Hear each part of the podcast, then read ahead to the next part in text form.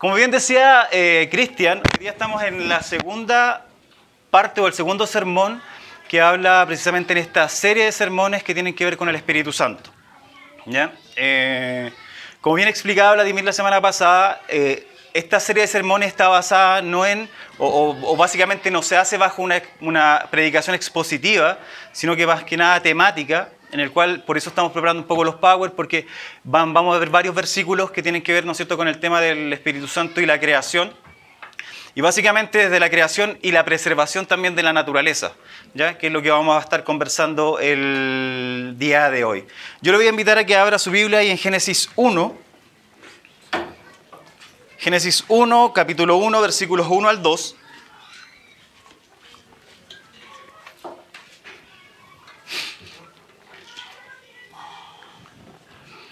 Vamos a estar, ¿no es cierto?, compartiendo la palabra el día de hoy ahí en Génesis. Le voy a pedir que se quede en el Génesis, en el, en el libro ahí en Génesis 1. Yo los otros pasajes los tengo acá en las diapos, así que usted se queda en el 1 para que podamos compartir. Dice la palabra de nuestro Dios así. Dios en el principio creó los cielos y la tierra. La tierra era un caos total las tinieblas cubrían el abismo y el Espíritu de Dios iba y venía sobre la superficie de las aguas. Le invito que podamos orar. Gracias Dios te damos por tu bondad, por tu misericordia, Señor. Muchísimas gracias. Eh, porque tú nos permites, Señor, el día de hoy estar reunidos en torno a tu palabra, porque nos permites compartirla, Señor. Yo te pido, Señor, tu dirección para que sea tu palabra expuesta con fidelidad, Señor, y que sea ella, Señor, dirigiendo nuestras vidas el día de hoy. Eh, que nuestros corazones atesoren, Señor, esta enseñanza, que nuestras vidas también puedan atesorarla de manera completa y podamos, Señor, también transmitir a nuestros hijos, Señor, lo que podamos aprender el día de hoy y podamos, Señor, también eh, reconocerte como el único Dios verdadero. Te pido esto, Señor, y pedimos la dirección de tu Espíritu Santo. Te pedimos todo esto a través de nuestro Señor Jesucristo. Amén. Bien, tema medio complicado, Eh, en el año 2014 salió una película de un director que me gusta mucho, que se llama Darren Aronofsky. ¿ya? Salió la película Noé, no sé si todos la vieron. ¿ya? Eh, para aquellos que no conocían al director, eh, esperaban un relato más bien muy ligado, ¿no es cierto?, al texto bíblico, pero para los que conocíamos al, director, no esperábamos nada de eso. ¿ya? de hecho, no sé si has visto, por ejemplo, El Cisne Negro, es de Darren Aronofsky, película extraña. Requiem para un sueño, también es de él, eh, La Fuente y, así un sinfín de, películas. ¿ya?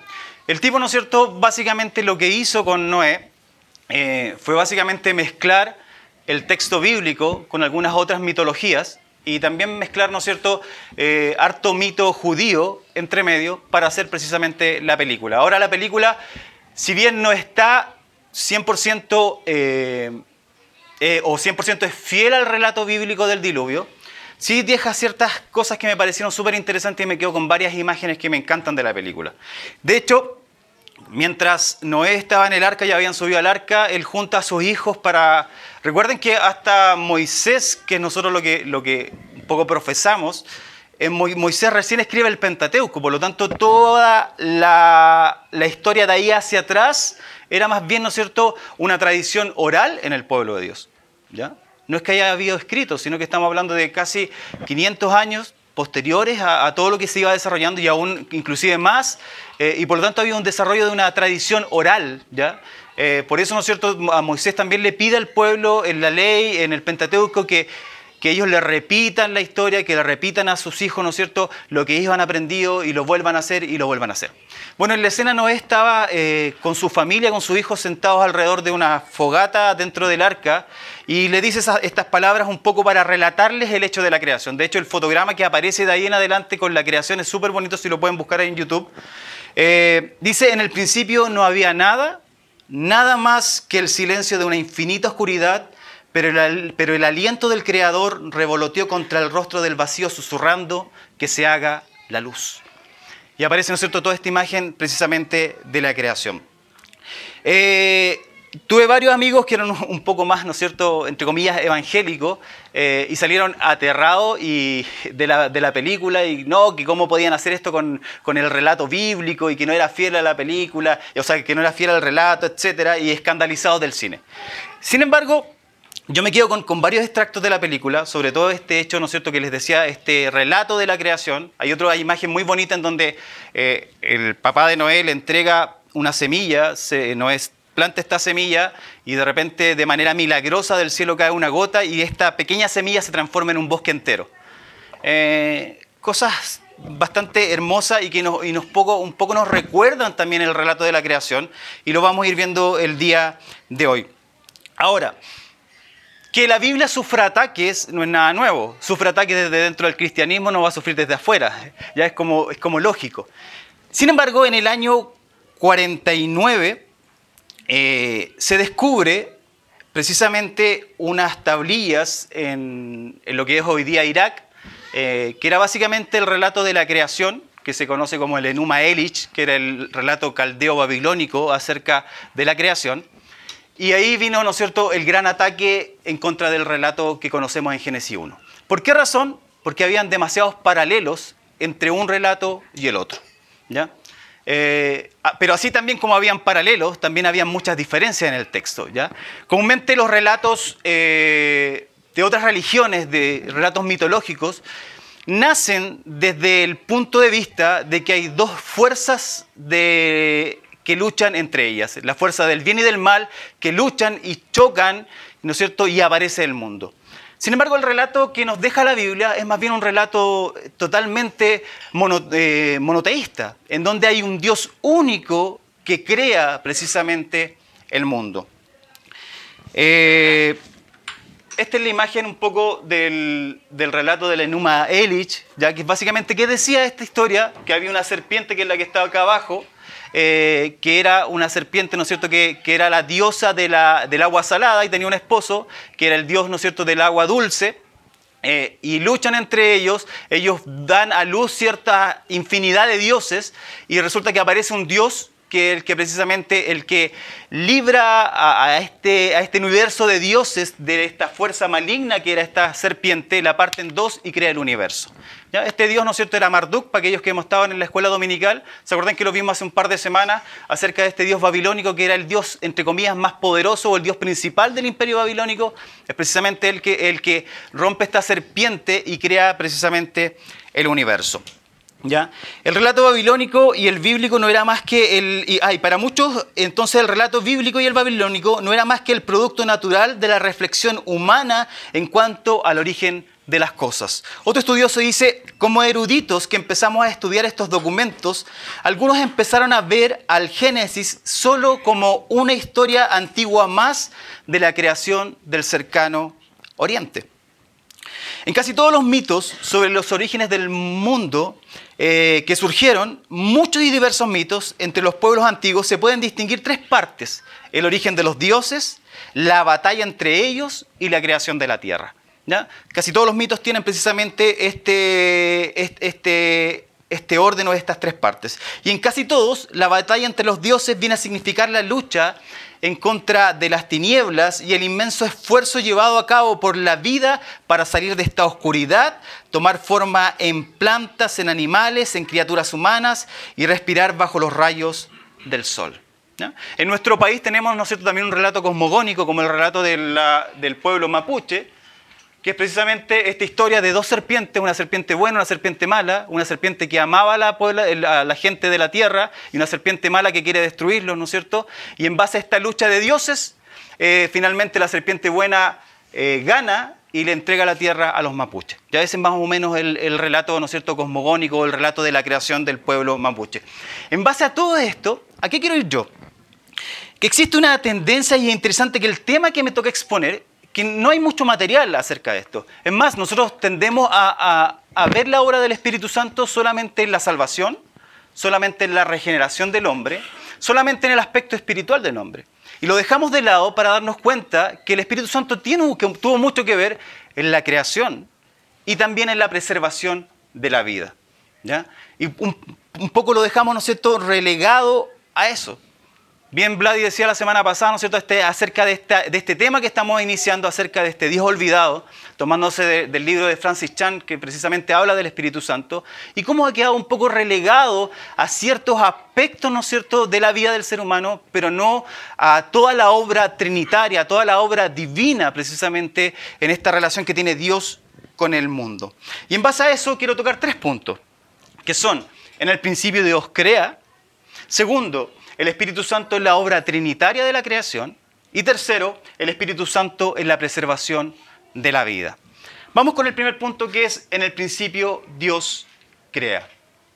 El texto en el primer pasaje decía, Dios en el principio creó los cielos y la tierra. Ese es el versículo 1, ¿no es cierto?, del Génesis 1. Cuando el relato bíblico se refiere a la obra de la creación, automáticamente hace una abismante separación poniendo a Dios como el creador y a todo lo demás como su creación. ¿Ya? Por lo tanto, es Dios el creador, nosotros somos su criatura, es Dios y el creador y todo el cosmos, todo el universo es la creación única de Dios. Y de hecho el credo apostólico comienza diciendo así, creo en Dios el Padre Todopoderoso, creador del cielo y de la tierra. Cuando los judíos hablaban del cielo y de la tierra, que usted lo puede ver en, un montón de partes del Antiguo Testamento que van estas dos palabras ligadas, se referían a todo el universo, se referían a toda la creación o a todo lo que ellos podían conocer. Entonces, por lo tanto, ellos estaban diciendo en realidad Dios creó todo lo que podemos ver. Cuando el relato bíblico se refiere a la obra de la creación, automáticamente hace esta separación que yo les digo. Dios, por su propia y soberana voluntad, produjo el cosmos estaba llamándolo del no ser al ser. Llamó al cosmos de la no existencia a la existencia. Y no porque él necesitara compañía. No es porque Dios se sintiera solo y de repente en esta oscuridad inmensa dijo, hoy que me siento solo, entonces voy a ser al hombre. No. Él disfrutaba plenamente, y como los veíamos la semana pasada, él disfrutaba plenamente de esta relación trinitaria entre el Padre, el Hijo y el Espíritu Santo, y no necesitaba nada más que lo complementara. No necesitaba nada más, ¿no es cierto?, que eh, le fuera a dar cierto sentido de ser a él, sino que Dios era, es y será. Y en medio de ese en medio de ese ser, Dios llama al mundo físico desde lo no físico. Dios llama a la existencia donde no había nada, Él llamó a la existencia al mundo que conocemos. El Dios uno y trino, no atado a ninguna necesidad interna ni a ninguna sed de complementarse a sí mismo, esta Trinidad como una comunidad perfecta crea la maravillosa mancha de polvo y agua en la que nosotros habitamos junto a miles de millones de galaxias, solo por puro amor a todo y por puro amor a nosotros. Lo creó todo para su gloria, pero no necesitaba exhibir su gloria de esta manera. No es que Dios necesitara crear el mundo para mostrar su gloria, no lo necesitaba, sino que por simple misericordia nos permite disfrutar de la gloria manifestada en la creación y nos permite disfrutar de su gloria a nosotros que somos su creación, que somos sus criaturas.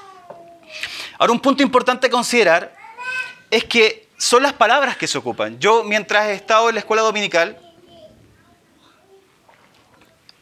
y lo hemos podido ver, que la Biblia, ¿no es cierto?, o el texto bíblico, uno tiene que poner atención a cada palabra que se ocupa. Y por lo tanto, la primera palabra que nos llama la atención aquí es creo. No dice nada, cualquiera puede crear. Pero sin embargo, en el verbo que se ocupa, en el tiempo verbal que se ocupa, en el Génesis 1.1, se refiere, y en todo lo que aparece en el Antiguo Testamento, cuando se ocupa este verbo en el, tiempo, en el mismo tiempo verbal que se está ocupando en Génesis 1, solamente se refiere a los actos creativos de Dios, que es el verbo vará. Solamente vamos a encontrar en el Antiguo Testamento esta palabra Dios creó, o este creó en este tiempo verbal eh, hebreo, eh, solamente para los actos creativos de Dios. Es utilizada de manera exclusiva para los actos divinos de la creación o básicamente la renovación. En el caso de este último, como en el texto de Isaías, cuando dice, presten atención que estoy por crear un cielo nuevo y una tierra nueva, ese creó que va a crear una renovación de la tierra, se ocupa el mismo, el mismo eh, tiempo verbal de Génesis 1.1. Y en el caso particular de la creación, como en Génesis 1, también lo podemos ver en Isaías 45.18, cuando dice, porque así dice el Señor, el que creó los cielos, el Dios que formó la tierra, que la hizo y la estableció, que no la creó para dejarla vacía, sino que la formó, para ser habitada. Yo soy el Señor y no hay ningún otro. ¿Dónde más podemos ver esto? En Deuteronomios 4:32. Pregúntales ahora los tiempos pasados que te precedieron, desde el día que Dios creó al ser humano en la tierra e investiga de un extremo a otro del cielo. Y en el Salmo 33.9, porque Él habló y todo fue creado, dio una orden y todo quedó firme. Entonces, esta palabra que se ocupa en Génesis 1 como Dios creó los cielos y la tierra, solamente es utilizada en el Antiguo Testamento para los actos creativos de Dios, para nadie más. Hay otros verbos que tienen el mismo significado y que obviamente se ocupan para las creaciones básicamente humanas. Entonces, volvamos a Génesis 1. Dios en el principio creó los cielos y la tierra. Por lo cual el verbo crear, en la forma verbal que se ocupa en todo el Antiguo, Testamento, lleva el concepto de que Dios hizo, hace o hará eh, o irá a hacer algo realmente. Indica un un evento concreto, real e histórico. Esto es un evento histórico en el comienzo del tiempo, en el comienzo del espacio, en el comienzo de la sustancia del cosmos, abriendo el texto para mostrarnos lo que Dios está haciendo. En este pequeño extracto, el autor bíblico pone énfasis en Dios como el creador de todas las cosas, cuando en el principio no había nada más que el Dios trino, disfrutando en perfecta armonía de su comunidad, Dios llama a la existencia lo que no era. Michael Horton en su libro eh, Redescubriendo el Espíritu Santo dice lo siguiente, este mundo no surge de un abismo real entre divinidades o fuerzas buenas y malvadas, sino de la libertad que es la adecuada para un Dios completo en sí mismo que no necesita a nada ni a nadie. Yo no necesitaba nada y a nadie, porque Él es quien siempre será el Padre, el Hijo y el Espíritu Santo. Aún no hay ninguna nota discordante de tragedia, sino solo de comedia, el hermoso sonido de la risa entre los compañeros de conspiración en una empresa de amor creativo. Este Dios trino que crea el universo es también el Dios trino que crea precisamente al ser humano y que no necesita de esta creación precisamente para completarse, para estar completo, para sentirse satisfecho, sino que Dios se complace en sí mismo. ¿Ya?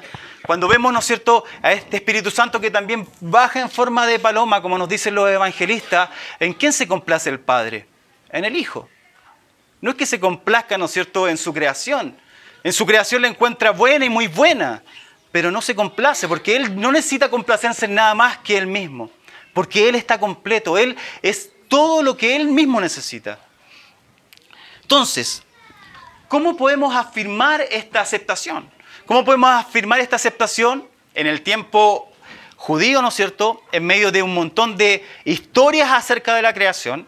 Recordemos que Israel sufre dos cautiverios, eh, y casi tres, dos cautiverios, primero bajo el imperio egipcio, ya 400 años de cautiverio, y por lo tanto su cosmovisión, su forma de ver el universo, su forma de, ver la creación fue tentada precisamente a encontrar en otros dioses la respuesta a la creación del mundo.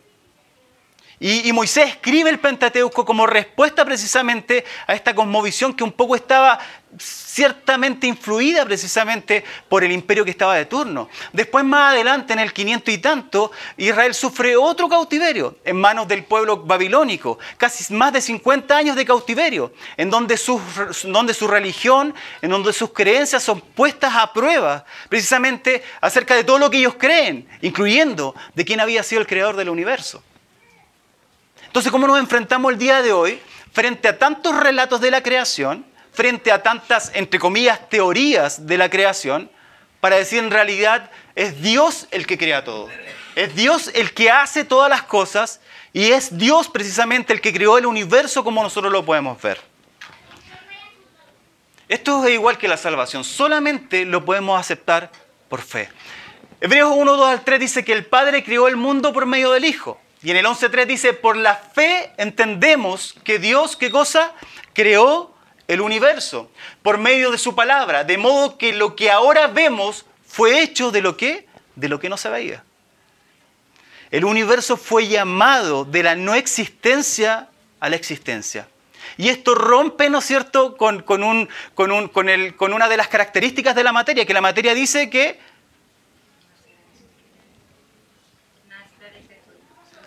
solamente se transforma. Pero el Génesis nos está diciendo que en realidad la materia no existía y que Dios llamó precisamente a la materia de la no existencia, la llamó a la vista de todos. ¿Me van entendiendo por ahí? ¿Sí? Ahora, esta afirmación que Dios creó el universo no puede ser aceptada si no es solamente por la fe aplicada en nuestras vidas.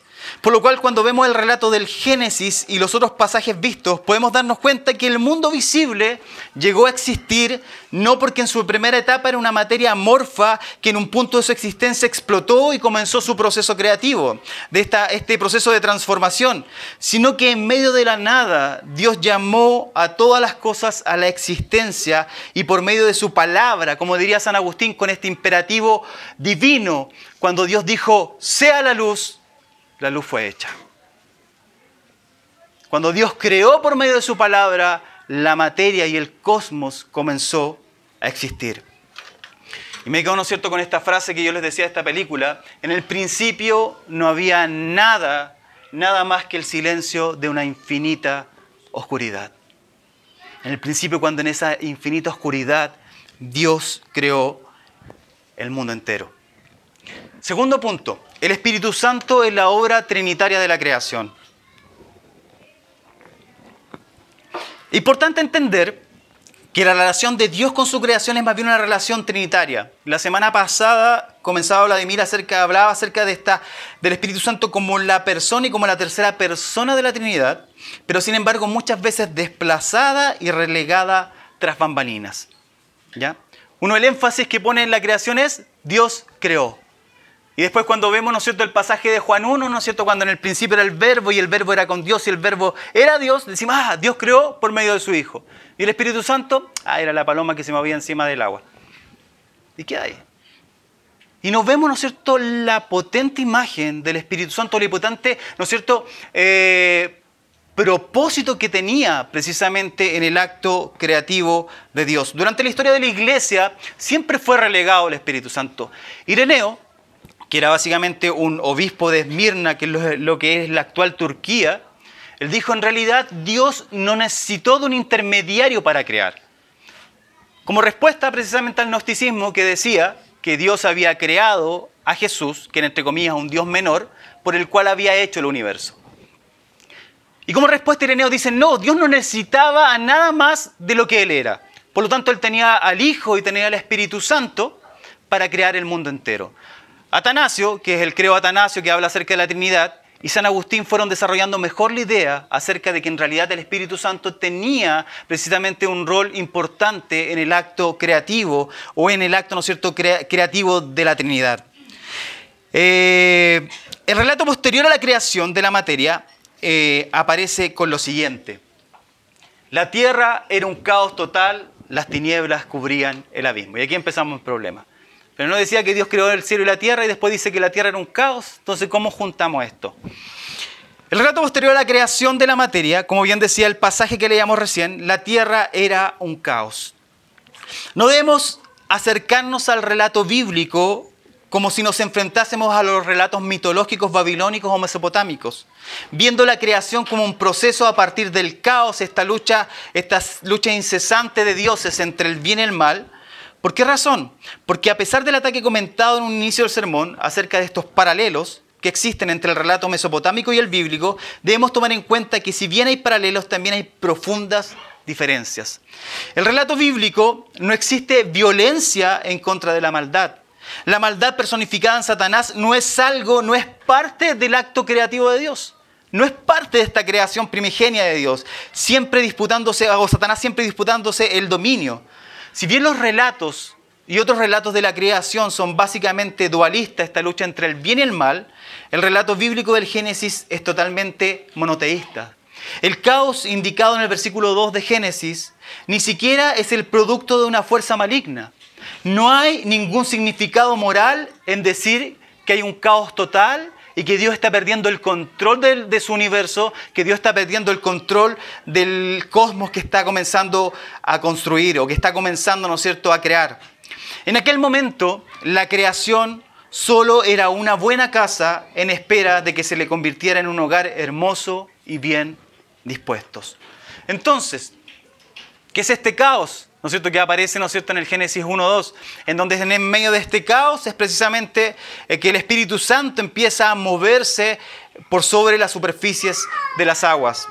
El caos es simplemente la creación material llamada a la existencia, y aún sin haber recibido forma para convertirse en un cosmos ordenado.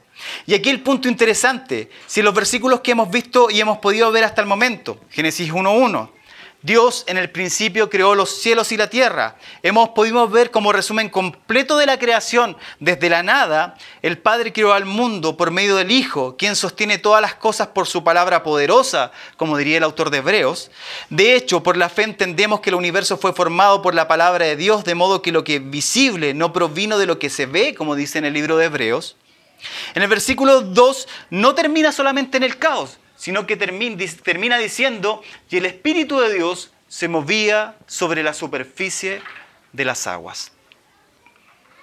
El versículo no queda corto al decir, no, es cierto, que solamente la tierra era un caos total y que las tinieblas cubrían el abismo, sino que complementa este versículo diciendo que el Espíritu de Dios se movía sobre la superficie de las aguas. Este movimiento sobre las aguas era tanto para organizar y fertilizar amar la creación que el Padre produjo a través del Hijo. De nuevo, volviendo cierto? A, lo que decíamos recién acerca de la importancia de las palabras, se movía sobre las aguas. En la Biblia aparecen en tres partes esta palabra. Y paradójicamente las tres partes significa o lo traducen de manera distinta. ¿Ya?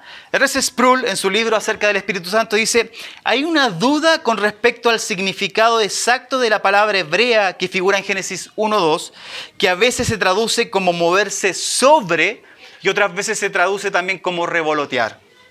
Y otras veces como incubar. De hecho, la palabra rajaf, que es se movía, aparece, como les decía, solamente tres veces en el Antiguo Testamento el relato del Génesis, en Jeremías y en Deuteronomio. En Jeremías dice lo siguiente, en cuanto a los profetas, se me parte el corazón en el pecho y se me estremecen, se me mueven, ¿no es cierto? Se me estremecen los huesos por causa del Señor y de sus santas palabras, hasta parezco un borracho, alguien dominado por el vino.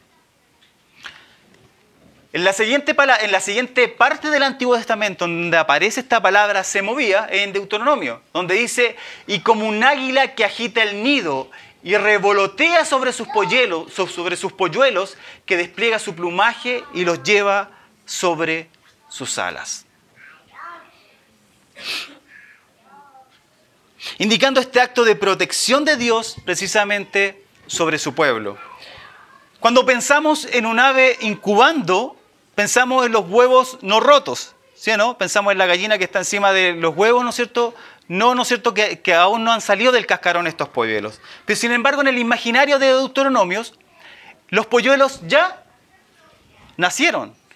Y el ave revolotea cuidándolos, ¿no es cierto? Mientras está este proceso en donde ellos empiezan a crecer, en donde ellos empiezan a madurar y en donde ellos, ¿no es cierto?, están listos y dispuestos para poder aprender a volar.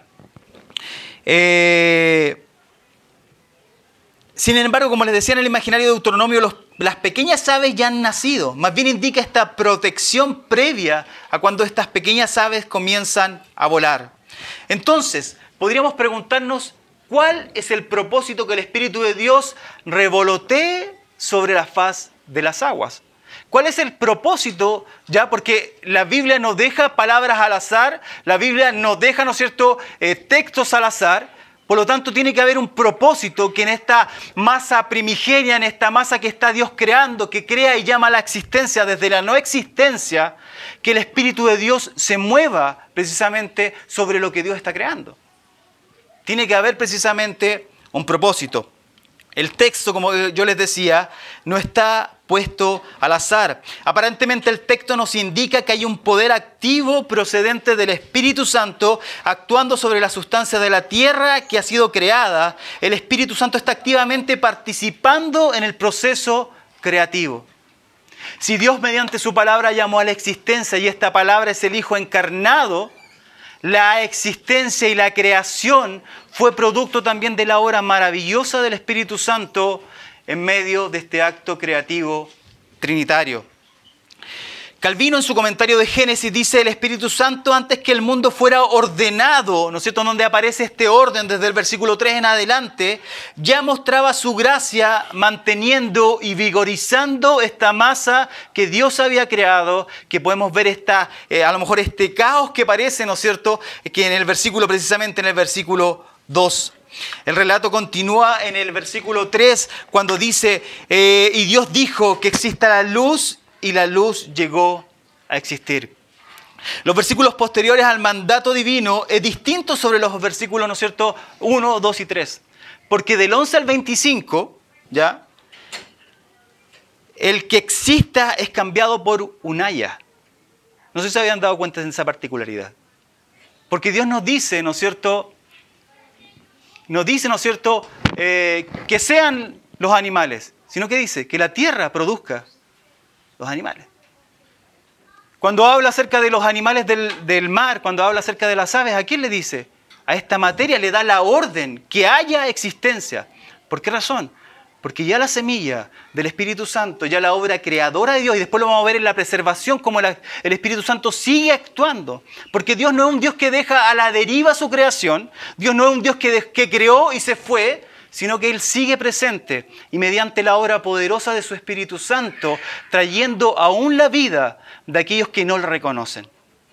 Y podemos, ver la obra maravillosa de la gracia de Dios eh, aún presente en su creación. El que exista es cambiado por un haya que haya vegetación, las plantas produciendo sus propias semillas, las aguas moviéndose con un montón de seres vivos y las aves atravesando en su vuelo la expansión celestial. En esta parte de la creación no hay indicio de una creación de la nada como el acto inicial, sino que desde la misma materia creada por Dios en un principio es la materia la que da la vida necesaria y es la que produce precisamente el producto necesario para que haya existencia en el universo. Dios en el principio creó los cielos y la tierra. Al contrario, ahora el relato concibe la creación como el crecimiento y la propagación de su propia fuerza vital. Aunque no del todo, cada brote de las plantas se convierte en hoja, parece ahora un nuevo milagro de Dios aunque no es un milagro, al menos en el sentido del decreto imperativo de que haya, ¿ya? No es que las, plantas de repente aparezcan porque sí, sino que las plantas cómo crecen. Todos hicimos el experimento del porotito, ¿no es cierto? ¿Cómo empieza? Se rompe la semilla, empieza a crecer, ¿no es cierto? Y podemos ver, ¿no es cierto?, el milagro de la vida impartido por Dios mediante la obra del Espíritu Santo, aún en las pequeñas cosas de la creación esta existencia o este mundo que fue llamado de la no existencia sigue produciendo vida. Yo hago compost en la casa y cuando boto toda la basura o toda la basura orgánica la meto, ¿no es cierto?, al, tarro, de repente aparece una planta, una papa. Tengo como dos paltas que nacieron de, de los cuescos de las paltas. Y sigue, sigue produciendo vida. Y la tierra sigue produciendo vida. El salmista después más adelante diría que el Espíritu de Dios viene precisamente cuando el Espíritu deja que otros animales mueran y se vuelve a renovar el ciclo de la vida. ¿Y eso qué es? Es la obra del Espíritu Santo aún presente en la creación de Dios, aún presente en la, como providencia de Dios para nuestras vidas. Podemos ver el milagro de la vida en la creación del ser humano, en nuestros hijos, y aún más en el ciclo natural de la vida, cuando nuestros papás mueren, nuestros hijos van creciendo. Y podemos ver, ¿no es cierto?, esta obra preciosa y hermosa del Espíritu Santo. Al contrario del relato, concibe la creación como el crecimiento y la, y la, propagación de su propia fuerza vital. Aunque no del todo, cada brote de las plantas se convierte en hoja, parece ahora un nuevo milagro de Dios, aunque no es un milagro, al menos en el sentido del decreto imperativo, divino, de que sea, de que haya. Ahora es el resultado de una maravillosa obra realizada por el Espíritu Santo dentro de la naturaleza. Ambos aspectos son el resultado de la obra trinitaria de Dios. Uno llevando al mundo a existencia, como el Padre hablando, ¿no es cierto?, por su Hijo, y otro llevándolo a su perfecta madurez. Michael Horton, precisamente en su libro acerca del Espíritu Santo, dice, la obra del Espíritu Santo dentro de la creación para producir es, es precisamente producir el efecto previsto de la orden dada por el Padre en el Hijo. Y aquí podemos, a lo mejor lo vamos a ver más adelante, vamos a hacer este paralelismo, ¿no es cierto?, precisamente en la salvación, en donde el Padre elige, en donde el Hijo ejecuta la salvación y en donde el Espíritu Santo precisamente aplica la salvación a sus escogidos. Una obra perfectamente trinitaria, lo que los teólogos relatarían o, o darían la explicación que en cada intervención del Dios trino con el ser humano actúan las tres personas de la Trinidad. Por eso es importante reconocer que en el acto creativo de Dios no podemos desplegar, se me fue la palabra, no podemos desplazar al Espíritu Santo en el acto creativo en el principio de los tiempos. Tercer punto. Se, me olvida que estaba allá el computador. El Espíritu Santo en la preservación. El Espíritu Santo, a pesar de la caída del hombre, le sigue dando vida a todo lo que vive.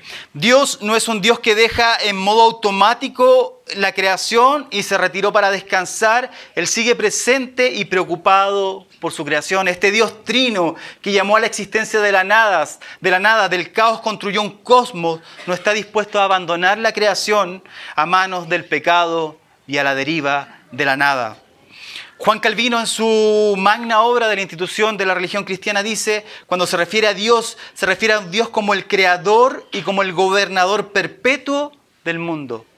Por lo cual Dios no llamó a la existencia al mundo material, eh, sino que también tiene cuidado y mantiene y conserva todo cuanto creó. Hasta el más pequeño pajarito del mundo, Dios tiene cuidado de él. Hasta lo más pequeño de la creación, Dios tiene cuidado de él. Isaías 42, 5 dice, así dice Dios el Señor, el que creó y desplegó los cielos, el que expandió la tierra y todo lo que ella produce, el que da aliento al pueblo que la habita y vida a los que en ellos se mueven.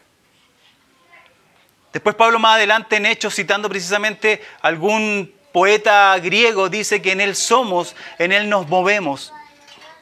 En Dios precisamente encontramos y el hombre encuentra su existencia. Y el regalo de la vida para el hombre es simplemente un regalo divino. Salmo 104, 24 y del 27 al 32, el 24 dice, Oh Señor, cuán numerosas son tus obras, todas ellas las hiciste con sabiduría, rebosa la tierra con todas tus criaturas. Todos ellos esperan de ti que a su tiempo les dé su alimento. Tú les das y ellos recogen. Abres la mano y se colman de bienes. Si escondes tu rostro, se aterran. Si les quitas el aliento, mueren y vuelven al polvo.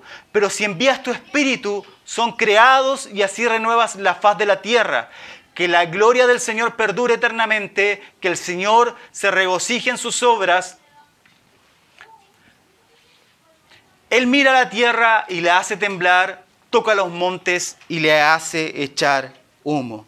Este es el principio de la vida. No podemos desconocer, de acuerdo a nuestra propia experiencia, y lo dicho por el salmista, que la decadencia y la muerte de todo tipo de criatura continúa el día de hoy.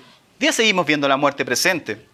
Por lo cual, es por obra del mismo Espíritu Santo que podemos ver que el mundo no se convierte en un desierto y llegue a estar vacío y desolado y cuyo oficio y labor consiste en conservar continuamente todas las cosas, de manera que se produce por su poder un nuevo suministro de criaturas que ocupan el lugar de aquellas que han llegado o han dejado de existir y que han vuelto al polvo.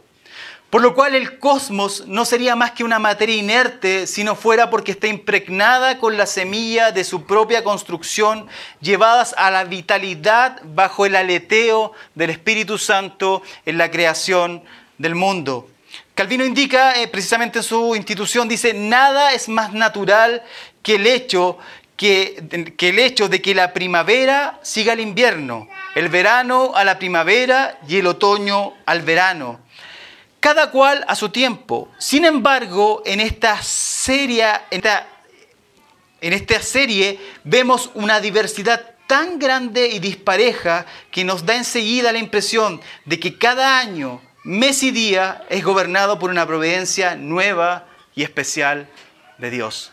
Porque ningún día es igual a otro, ninguna estación es igual a otra a pesar de que hay una secuencia lógica, ¿no es cierto?, en las estaciones del, año, nunca vemos un invierno igual al otro, nunca vemos un verano igual al otro. Y en eso tan pequeño, en eso a lo mejor tan lógico, podemos ver precisamente el acto providente de Dios mediante su Espíritu Santo.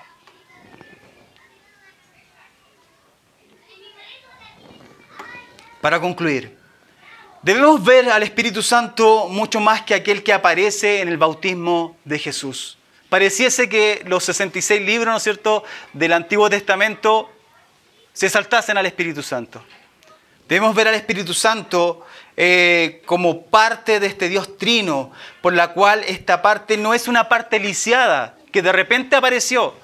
No, es una parte activa y que está activa desde el que el Dios llamó el mundo a su existencia y la sigue, ¿no es cierto?, y sigue proveyendo vida. Y aún más, en la nueva creación, ¿mediante quién somos precisamente regenerados? ¿Por la obra de quién? Del Espíritu Santo en nuestras vidas.